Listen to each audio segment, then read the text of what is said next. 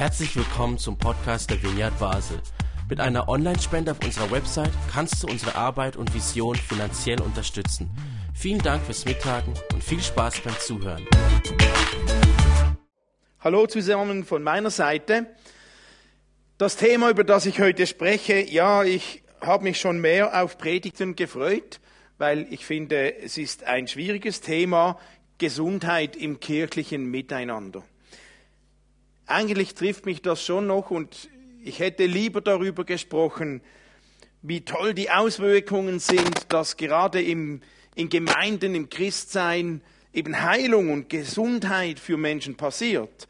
Aber heute geht es eben leider um dieses Thema, dass wir Kirchen selbst, religiöse Gemeinschaften, Gemeinden Heilung und Gesundheit brauchen.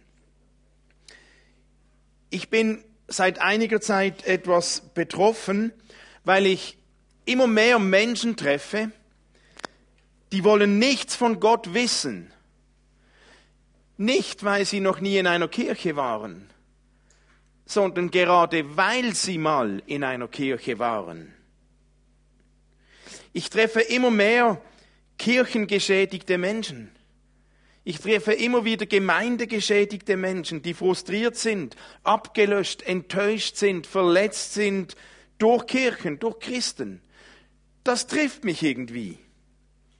Dann gibt es immer mehr Bücher auf dem Markt, so wie Warum ich nicht mehr glaube oder Freischwimmer oder enttäuscht von Kirche, weil Menschen genau dort, wo sie doch eigentlich Heilung erleben sollten, eben das Gegenteil erleben.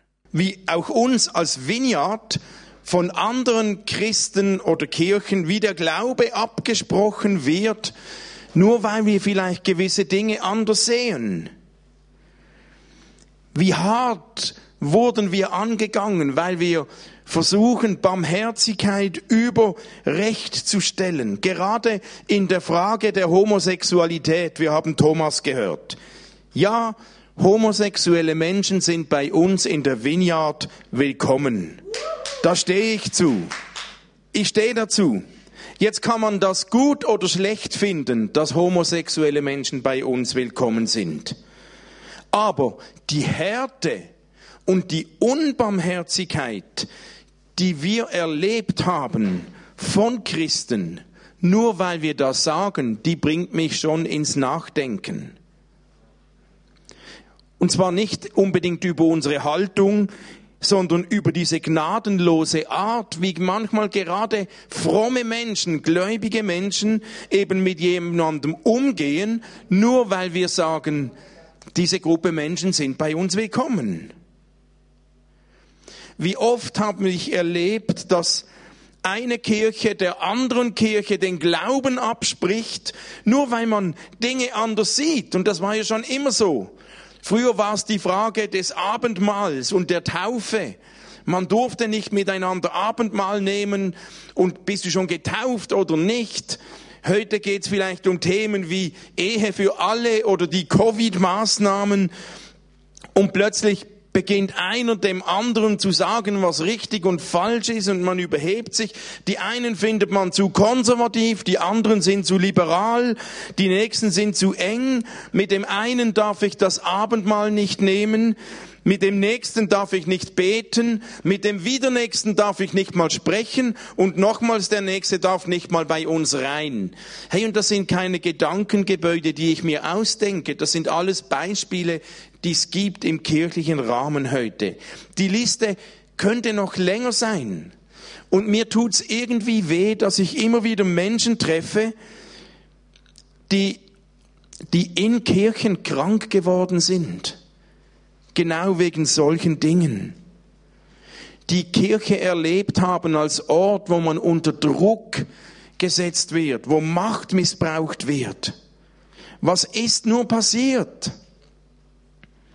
Es kann doch nicht sein, dass Gemeinde eine Idee Gottes, die eigentlich Menschen gut tun sollte, derart verkrümmt ist oder manchmal eine pervertierte Form angenommen hat, dass anstatt Menschen gesegnet werden, genau das Gegenteil passiert. Warum Gibt es so viele Menschen, die wollen nichts wissen, weil sie mal in einer Kirche waren? Wie kommt das, dass Menschen vertrieben werden? Das macht mir echt Mühe. Und es ist ein großes Thema für mich selbst. Und ich sage, wie können wir das machen? Wie können wir Christsein leben, auch hier in der Vineyard Basel, ohne dass das passiert? Und ich habe ein, ich möchte ein paar solche Dynamiken benennen, die ich als Krankmacher bezeichne, die es gibt. Aber ich möchte auch Lösungsansätze nennen. Wie könnten wir als Kirchen das anders machen? Und es sind alles Dinge, die ich selber schon erlebt habe. Zum Beispiel ist einer dieser Krankmacher, ist, ich sage das, Druck und Macht ausüben. Wie schnell geht es, dass man als Leiter, als Pastor in einer Kirche Macht ausübt, Druck ausübt auf Menschen. Und dann ist manchmal ist der, der Grad so schmal, dass man nicht auf die, Seite, äh, auf die Seite kippt und seine eigene Meinung noch pflastert und ein bisschen mehr Autorität verleiht, indem man sagt, das ist in Gottes Namen. Und dann braucht man wie die Kraft Gottes, um seine eigene Meinung zu verkaufen. Und dann geschieht Druck wenn in Tat und Wahrheit das meine Meinung ist. Ich darf ja meine Meinungen und Regeln haben, auch als Gemeinde. Aber ich darf sie nicht als von Gott verkaufen, wenn sie in Tat und Wahrheit einfach meins ist. Ich soll die Meinungen als von Gott verkaufen, die auch von Gott kommen. Und manchmal ist das schwer zu trennen. Und wenn mir jemand sagt, Gott sagt dir, Gott will, hm, was machst du, wenn du anderer Meinung bist? Ist ganz schön schwierig da zu widersprechen, weil wer will schon Gott widersprechen? Und ich habe selber oft miterlebt und ich treffe Menschen, die fühlen sich unglaublich unter Druck, weil sie spüren, irgendetwas stimmt da für mich nicht, aber im Namen Gottes, da wird so Druck ausgeübt. Und versteht mich nicht falsch. Es geht mir überhaupt nicht darum, dass es keine Regeln gibt, kein Reden Gottes gibt, keine Grenzen gibt. Die gibt es. Und es ist wichtig, dass wir Regeln haben als Kirchen, als Gemeinden, die wir einhalten, dass wir Leitplanken haben. Es ist sehr wichtig. Aber es geht auch darum, dass wir nicht im Namen Gottes als Kirche oder als Pastoren Macht ausüben und unsere Position missbrauchen, um Menschen unter Druck zu setzen. Das geht nicht. Jesus hat gesagt im Markus 10, ihr wisst, wie die Großen und Mächtigen dieser Welt ihre Völker unterdrücken unterdrücken. Wer die Macht hat, nutzt sie rücksichtslos aus. Aber so soll es bei euch nicht sein. Im Gegenteil, wer groß sein will, der soll dem anderen dienen. Jesus stellt das Prinzip wie auf den Kopf. Macht mächtig sein heißt nicht von oben herab Druck auf Leute setzen, sondern die göttliche Macht und Autorität soll von unten wachsen, indem man als Leiter den Menschen dient. Für Jesus heißt leiten und Macht besitzen, Menschen dienen, Menschen lieben, Menschen etwas Gutes tun und sie fördern, damit sie selber wachsen können. Menschen unterstützen, Menschen zum Segen werden und nicht über Menschen herrschen. Nicht Menschen ausnützen oder unter Druck setzen, nur damit man seine eigene Macht behält. Ich glaube, da hat sich die Kirche über viele Jahrhunderte auch versündigt. Und auch ich habe das schon missbraucht. Aber ich sehe, dass mein Job als Pastor ist es nicht, allen zu sagen, was ihr tun müsst und was ihr sollt und was ihr dürft und wie ihr Glauben leben sollt oder müsst. Mein Job ist es, Menschen zum Segen zu werden. Mein Job ist es nicht, Menschen von mir abhängig zu machen. Michel hat gesagt, darum darf ich nicht. Puh. Nein. Wir sollten allein von Jesus abhängig sein. Und mein Job ist es, Menschen zu helfen, von Jesus abhängig zu werden. Aber sicher nicht von mir und sicher nicht von der Vineyard. Und ich glaube, es ist zu oft passiert, dass Leiter ihre Position missbrauchen und Menschen unter Druck setzen. Das darf nicht sein. Jesus sagt, der Lösungsansatz ist, wir sind da zum Dienen. Und dienen heißt, ich suche das Beste des anderen und nicht meinen Willen. Eine zweite Dynamik. Wenn du dich nicht jetzt bekehrst und Buße tust, dann wirst du heute Abend in der Hölle landen. Ihr mögt lachen, ich habe das gerade letztens wieder gehört in einer Evangelisation. Wie oft habe ich das gehört, dass man mit der Hölle droht, nur um Menschen auch wieder unter Druck zu setzen, dazu zu bringen, sich zu bekehren. Ich finde, das ist nicht eine dienende, liebevolle Art und Weise. Und dabei muss ich sagen, ob und wie genau die Hölle in letzter Konsequenz aussieht und existiert, ist gar nicht mein Punkt. Ich fühle mich auch nicht in der Lage, das letztlich für die ganze Menschheit beurteilen zu müssen. Aber die Art und Weise, wie ich das erzähle, die Art und Weise, wie ich das gebrauche, um Menschen zu manipulieren, darum geht's mir. Wenn ich Menschen Angst mache und drohe mit einer Hölle, nur mit dem Ziel, um irgendwas zu erreichen, dann, dann bin ich nicht in der Liebe Gottes. Dann kann ich Menschen aus Angst dazu treiben, etwas zu tun. Aber ich glaube nicht, dass Gott uns Angst einimpfen will, um uns wohin zu treiben, sondern Gott will uns finden, weil er uns mit seiner Liebe gewinnen will, mit seinem Frieden und nicht mit Angst. In Johannes 3:17, da lesen wir, denn Gott hat den Sohn nicht in die Welt hineingeschickt, damit er die Welt verurteilt. Nein, seine Absicht war es, dass die ganze Welt durch ihn von Gottes Heil und Frieden erfasst wird. Und ich finde, wir, wir täten weise daran, wenn wir über Gott sprechen, wenn wir darauf achten, dass wir nicht die Hölle missbrauchen, um Menschen Angst einzujagen und unter Druck zu setzen eine Strafe anzudrohen, schlechtes Gewissen hervorzurufen, bis letztlich Menschen gar nicht mehr fähig sind, überhaupt an einen liebenden Gott noch zu glauben.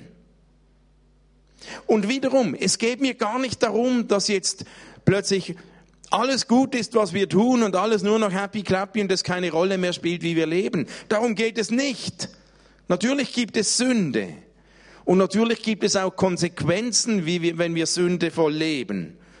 Aber mit der Hölle als Strafe Menschen zu bedrohen oder das anzudrohen, empfinde ich weder liebevoll noch barmherzig und auch nicht segensspendend.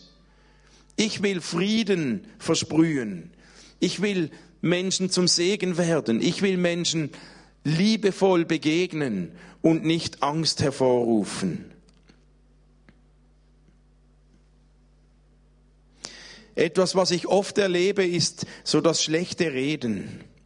Wie schnell geht es? Vielleicht betrifft euch das gar nicht so sehr. Vielleicht erlebe ich als Pastor das vielleicht etwas mehr. Wie schnell geht es und man spricht schlecht über andere Gemeinden, nur weil die anders sind. Und die Christen haben ja gut, das stimmt. Natürlich, wir reden ja nie schlecht über andere, aber manchmal reden wir eben trotzdem schlecht und verpacken es einfach in Gebetsanliegen. Dann ist halt das schlechte Tratschen ein Gebetsanliegen weitergeben. Aber da betrügen wir uns selbst. Das ist Gift für Gemeinschaft. Und ich glaube, wir Christen, wir Gemeinden sollten aufhören, schlecht übereinander zu sprechen. Auch wenn es Grund dafür gäbe. Aber es ist falsch, schlecht übereinander zu sprechen. Hintenrum. Ich höre immer wieder hier in Basel bruchstückhaft, wie über die Vineyard, über uns gelästert wird. Niemand kommt ja zu uns oder zu mir und spricht mit mir darüber.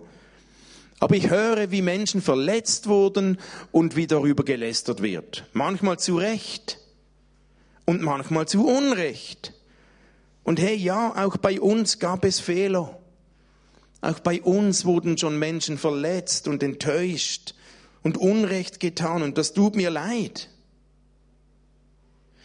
Wenn aber über diese Dinge immer hinterrücks ständig gelästert wird, mit anderen darüber geredet wird und nie mit denen, die betroffen sind, dann ist das Gift für das geistliche Leben. Und zwar zuallererst Gift für das Leben dessen, der schlecht redet. Im Epheser 4, 29 lesen wir, Redet nicht schlecht voneinander, sondern habt ein gutes Wort für jeden, der es braucht. Was ihr sagt, soll hilfreich und ermutigend sein, eine Wohltat für alle. Sonst kränkt ihr den Heiligen Geist, den Gott euch als Siegel aufgeprägt hat und der euch die volle Erlösung garantiert. Ich befürchte, dass viele Christen krank sind und den Heiligen Geist verpassen oder betrüben, weil sie nicht aufhören können, schlecht über andere zu reden. Und wiederum, auch wenn du recht hast und dir Dinge passiert sind, die dir Anlass geben, schlecht zu reden, wenn du das tust und schlecht über andere redest, dann schadest du dir selbst. Und hey, manchmal, wenn man eine Gemeinde wechselt, niemand muss eine Gemeinde schlecht reden, eine andere Gemeinde nur um sich selbst Recht zu geben, hier zu sein, wo du bist. Wir wollen einander segnen und ermutigen und nicht schlecht übereinander reden. Und ich möchte nicht, dass wir in der Vineyard schlecht über andere Gemeinden sprechen. Natürlich gibt's andere Gemeinden, die sehen Dinge anders, die leben Dinge anders. Wir sind auch anders und andere, da, sind wir eigen. Aber ich will nicht, dass wir deswegen schlecht über Gemeinden sprechen. Das ist nicht unser Job. Unser Job ist Gutes zu sprechen, einander zu segnen, auch wenn Leute und wenn Gemeinden anders sind. Und das empfinde ich als ein großes Problem, auch im christlichen ganzen Kuchen. Und damit zusammenhängend ist, dass so oft gerichtet wird. Ich empfinde, dass wir als Gemeinden und wiederum vielleicht ist das ein Punkt, der, den ich stärker mitbekomme oder mitbekomme als einige von euch, in einem Art so unheiligen, unausgesprochenen Wettbewerb, wer die beste Gemeinde ist. Und anstatt dass man sich definieren kann und freut über, über Stärken, die Gemeinden haben, wird so oft verglichen. Und da wird so viel investiert, um vermeintlich herauszufinden, was bei anderen nicht gut ist. Und ich empfinde das so als ungesund. So oft wird verglichen. Man will irgendwie besser sein, die bessere Gemeinde, den gesunderen Glauben, den heiligeren, vollmächtigeren Lebensstil haben. Und ich erlebe das halt einfach oft. Was? Vineyard? Das sind doch die, wo die Homosexuellen sein dürfen. Habe ich schon oft erlebt. Oder wir haben begonnen darüber zu sprechen, wie wir mit der Bibel umgehen und dann höre ich von anderen, Vineyard, das sind die, die nicht mehr an die Bibel glauben. Ohne dass man miteinander spricht und dann vergleicht man und dann richtet man. Und das ist so eine destruktive Tendenz, das Richten übereinander. Ich bin besser und der ist schlechter. Nein, dorthin gehe ich nicht. Und ich weiß nicht, wie euch das geht, aber manchmal ist es schon crazy. Wisst ihr, wenn, wenn Pastoren sich treffen, was eines der ersten Fragen ist, die einem gestellt werden? weiß nicht, wie du es erlebst, Till. Sehr oft, wenn ich andere Pastoren treffe, die erste Frage oder die zweite spätestens ist, wie groß ist deine Gemeinde? Ich finde das so krank. Ist das wichtig? Warum ist das so wichtig? Wie groß ist deine Gemeinde? als sei die Größe, die Anzahl der Gottesdienstbesucher in irgendeinem Maß ein Qualitätsmerkmal für eine Gemeinde. Fällt uns denn nichts Schlaueres ein, was wir fragen könnten, als nur Zahlen? Ich finde das schräg. In Matthäus 7 lese ich, richtet nicht, damit ihr nicht gerichtet werdet. Denn so wie ihr über andere urteilt, werdet auch ihr eins beurteilt. Und das Maß, mit dem ihr bei anderen messt, wird auch an euch angelegt werden. Ja, aber das ist nicht richtig, in der Bibel steht. Und das ist richtig, das ist, da hast du nicht recht. Hm, das ist nicht die Wahrheit, in der Bibel steht doch das. Ja, aber das ist doch falsch. Wie oft begegnet mir das? Homosexuelle in der Gemeinde, das ist falsch. Die Bibel sagt klar, als wäre es unser höchstes Gut untereinander, immer überall Recht zu haben. Und wenn wir immer nur Recht haben wollen, dann richten wir. Dann richten wir über andere und dann geht's so schnell und die Liebe wird geopfert auf dem Altar der Wahrheit.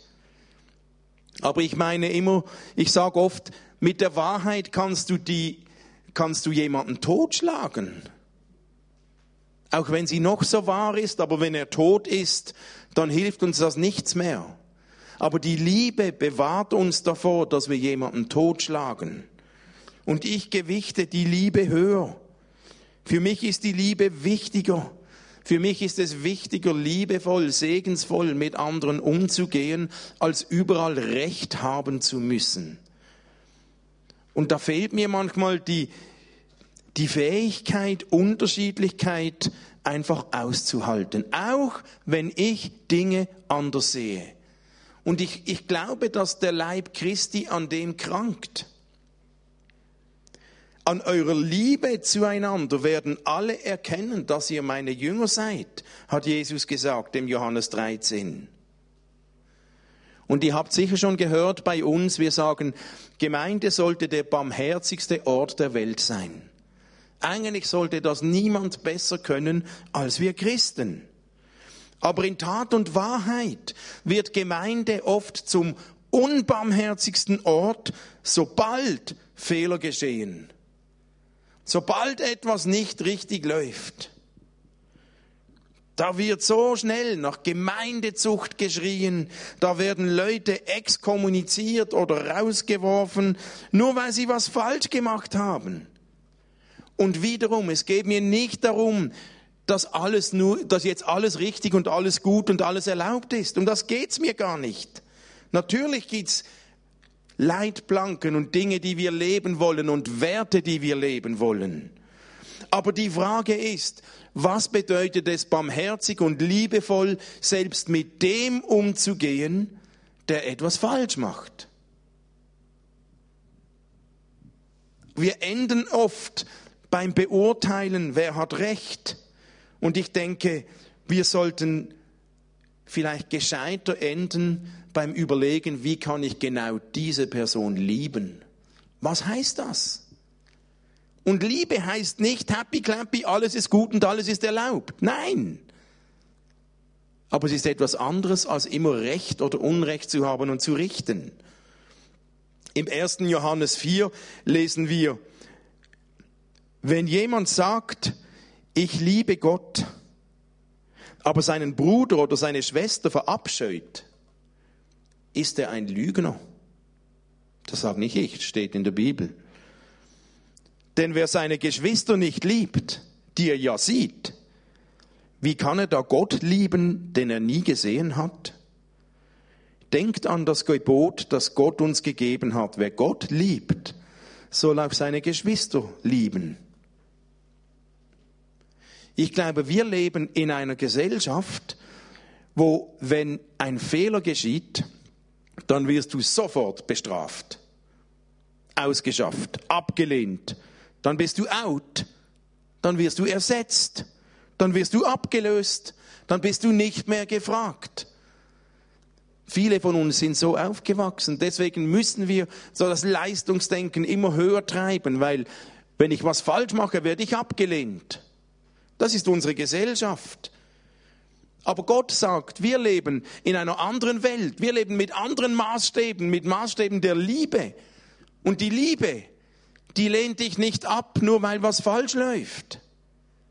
Die Liebe vielmehr hilft dir, vielleicht etwas zu verändern. Die Liebe richtet nicht.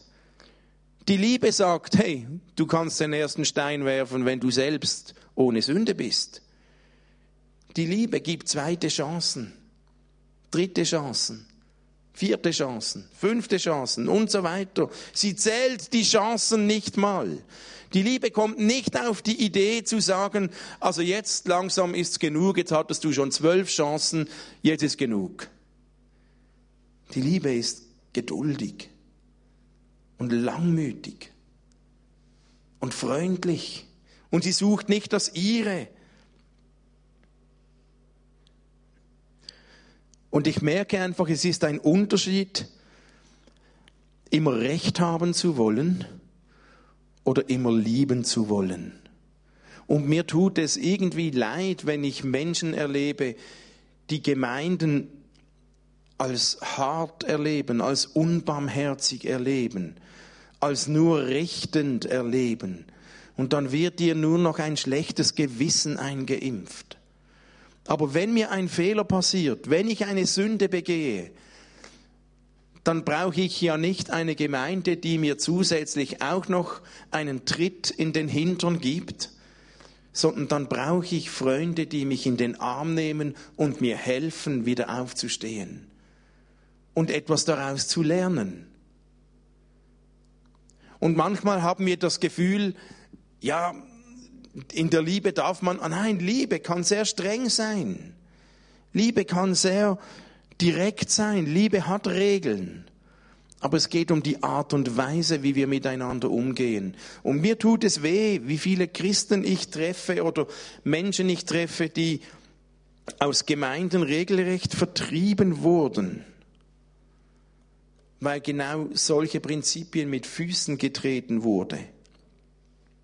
Und ich habe mir gesagt, ich bin mir voll bewusst, solche wie Thomas, Frage der Homosexualität, aber sehr stellvertretend für viele Beziehungen und für viele Themen, ist kontrovers.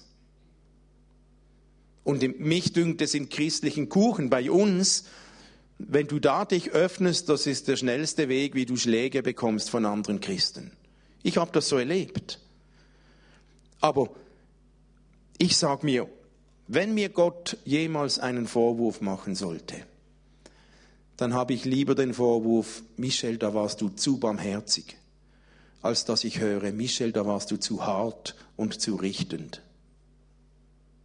Es ist etwas hypothetisch. Ich weiß nicht, ob man zu barmherzig sein kann. Aber ich möchte, dass Menschen wieder aufschnaufen können. Ich möchte, dass Menschen in der Gemeinde Annahme erleben. Dass Menschen wie Thomas erleben dürfen, und wieder glauben und lernen dürfen, ich bin geliebt, auch wenn er homosexuell ist. Aber mein Job ist nicht, jedem zu sagen, das ist richtig oder falsch. Wenn du was hast, wo du denkst, ja, darf ich jetzt das? Dann frag Jesus. Frag ihn. Ich muss das nicht wissen. Aber ich muss einen Weg finden, wie kann ich Liebe fördern? Wie kann ich Menschen Würde verteilen? Und das finde ich so wichtig. Es ist nicht an mir, andere zu richten. Und ich weiß, dass auch wir als Vineyard Basel nicht perfekt sind. Auch bei uns gibt es Fehler. Auch ich habe Fehler. Und es gibt Menschen, die werden bei uns enttäuscht. Und die wurden bei uns enttäuscht. Es gibt Menschen, die wurden bei uns verletzt. Wir haben nicht immer nur ruhmreiche Kapitel geschrieben in der Vineyard Basel. Wir haben auch Menschen Unrecht getan. Und das tut mir sehr leid. Ich möchte eine Gemeinde leiten und prägen, wo es darum geht, Menschen zu helfen, wieder aufzustehen, Versöhnung zu erleben, Wiederherstellung zu erleben, gesund zu werden. Und ich, ich träume davon, dass Menschen, wenn sie zu uns kommen, geprägt werden, um etwas gesunden Glauben mitzubekommen, der nicht abhängig macht, der nicht unter Druck setzt, der dich nicht missbraucht. Und ich bin wirklich überzeugt, ich sage das in jedem Kennenlernkurs, wir als Vineyard, wir sind bei weitem, wir sind nicht die beste Gemeinde und nicht die größte und nicht die schönste und nicht die richtigste und nicht die einzigste. Aber wir sind eine Gemeinde mit einem gewissen Herzschlag, mit einem gewissen DNA. Wir wollen Menschen dienen. Wir wollen ein weites Herz haben. Und wir sind nicht die Gemeinde, wo keine Fehler geschehen. Aber ich möchte mithelfen, wieder Versöhnung hinzubekommen, Vergebung zu ermöglichen. Fehler, die geschehen sind, können wir nicht ungeschehen machen. Aber wir könnten Vergebung leben. Ich will auch überhaupt nicht der Guru sein. Ich will überhaupt nicht derjenige sein, dem alle, wo alle tun müssen, was ich sage. Überhaupt nicht. Ich wünsche mir, dass Menschen selber beginnen zu denken. Und ihr müsst auch gar nicht einverstanden sein mit dem, was ich sage, wenn ich eine Predigt halte. Aber ihr sollt selbst darüber nachdenken. Und wenn das in euch was anregt und ihr zu einem anderen Schluss kommt, super, kein Problem. Es geht nicht um mich. Letztlich wollen wir abhängig werden von Jesus. Ich will eine Gemeinde prägen, wo jeder willkommen ist. Und ich wehre mich einfach dagegen, Leuten die Tür zu verschließen, nur weil sie homosexuell oder irgendwas sind. Es geht um Menschen und die sind willkommen. Und ich will nicht Menschen ausschließen, ich will Menschen einladen. Und ich merke, wenn das der Fokus ist, Menschen Gutes zu tun, Menschen zu dienen, dann erlebe ich im Heilandsack, dass wir als, im Moment haben wir Mitarbeiter, Moslem, Buddhisten, Mormonen, ja im Moment, und Atheisten und Christen. Aber wir können super von ganzem Herzen zusammenarbeiten, weil es nicht darum geht, Recht zu haben, sondern weil es darum geht, anderen zum Segen zu werden, anderen Menschen Gutes zu tun. Und ich wünsche mir, dass wir, es uns gelingt, als Vineyard eine Gemeinde zu sein, wo man ehrlich sein darf, wo man anders denken darf. Ihr müsst doch nicht alles gleich sehen wie Till und ich. Das wäre ja schräg. Hoffentlich denkt ihr und seht ihr gewisse Dinge auch anders. Ich finde, auch Zweifel sind willkommen. Es ist doch nicht schlimm, wenn jemand Glaubenszweifel hat. Ich würde sogar behaupten, gesunder Glaube ist gar nicht möglich ohne Zweifel. Zweifel sind doch kein Problem, erst recht nicht für Gott, nur manchmal für uns selbst. Und ich stelle Barmherzigkeit höher als den Wunsch, überall Recht zu haben und alles besser zu wissen. Vielleicht hast du selbst eine Geschichte, wo du verletzt worden bist von Leitern, von Pastoren, von mir, von uns, von irgendjemand hier oder irgendwo ganz anders. Vielleicht schleppst du das auch schon lange mit dir. Dann möchte ich heute für dich beten und darf ich euch bitten, vom Worship-Team schon mal auf die Bühne zu kommen. Heilung im kirchlichen Miteinander. Oft sagt man da nicht so viel dazu, weil das gibt's ja nicht, weil in der Kirche, da ist man doch schon so heilig miteinander. Aber leider eben schon. Und mir tut das leid. Und wenn, wenn, wenn du etwas erlebt hast, seist du am Bildschirm oder ihr hier, das euch verletzt hat, wenn du das immer noch mit dir trägst, wenn das mit uns als Vineyard zu tun hat, dann komm bitte auf mich zu, lass uns darüber sprechen, lass uns miteinander beten.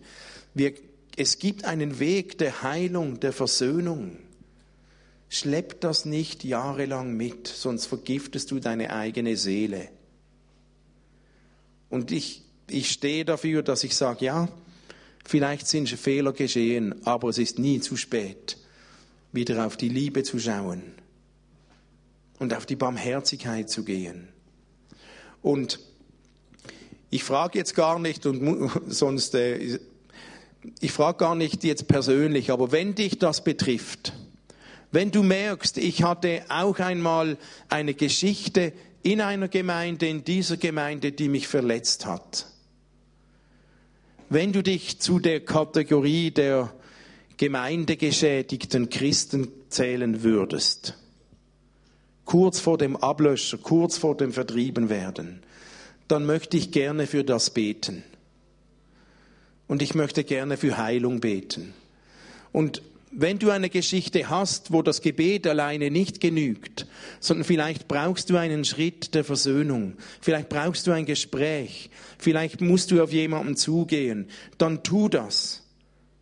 Komm auf mich zu, wenn das nötig ist. Geh dorthin, wo es nötig ist. Aber ich bitte dich, schlepp das nicht so lange mit herum.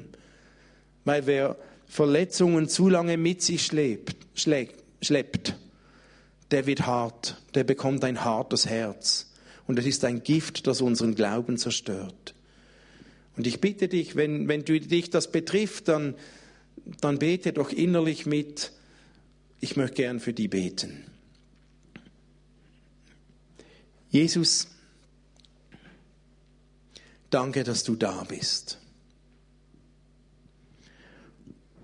Und du bist ein Gott, der nicht Menschen unter Druck setzen will.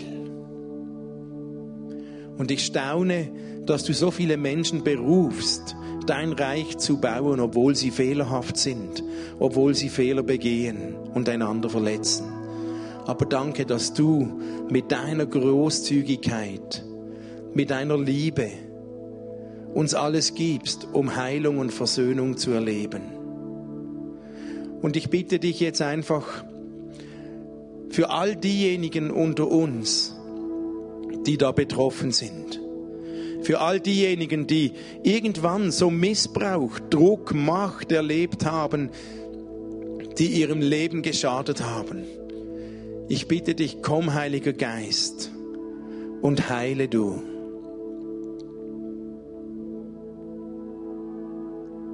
Überall, wo Herzen hart geworden sind, weil Kirche Missbrauch gemacht hat, bitte ich dich um Heilung, um neue weiche Herzen. Komm, Heiliger Geist, und erweiche du diese harten Pflöcke und Steinpflöcke oder Steinblöcke, die in unseren Herzen sind. Bring du sie zum Schmelzen. Jesus, und dort, wo Pastoren, Leiter, Menschen Unrecht getan haben, da bitte ich, vergib du.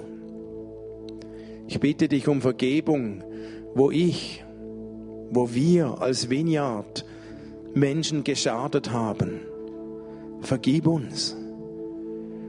Und sprich all die Menschen frei, die irgendwo betroffen sind und das erlebt haben. Ich bitte dich um eine neue Salbung der Barmherzigkeit ich bitte dich um eine neue Salbung der Liebe. Ich bitte dich, dass du deine Würde in unsere Leben hineinlegst und dass wir mithelfen dürfen, Menschen Würde und Identität zu geben, die du möchtest. Und überall, wo wir das pervertiert haben, verändere du dieses Bild in dein Bild, was du prägen möchtest. So heile du, verbinde du, bring du neues Leben und eine neue Frische in all die Herzen, die so hart geworden sind. Und hilf uns, sei uns gnädig, hilf uns als Vineyard Basel, dass wir eine Gemeinde sein können, die Menschen gut tut, die Menschen Herzen gewinnen und weich werden lassen. Und lass uns miteinander neu leben und entdecken, wie deine Würde deine Liebe weit ist. Danke, dass du uns da mitnimmst. Und danke, bist du unser Vorbild. Du bist ein großartiger Gott. Und lass uns eine Gemeinde sein, die diese Haltung in unsere Stadt raus multipliziert. Dass wir nicht richten oder besser wissen, sondern ein Segen sein können für Basel. Dass deine Liebe durch uns in diese Stadt hineinfließt. Komm, Heiliger Geist, und hilf uns dabei. Danke, dass du sogar uns dazu brauchst, trotz allem, wie wir sind.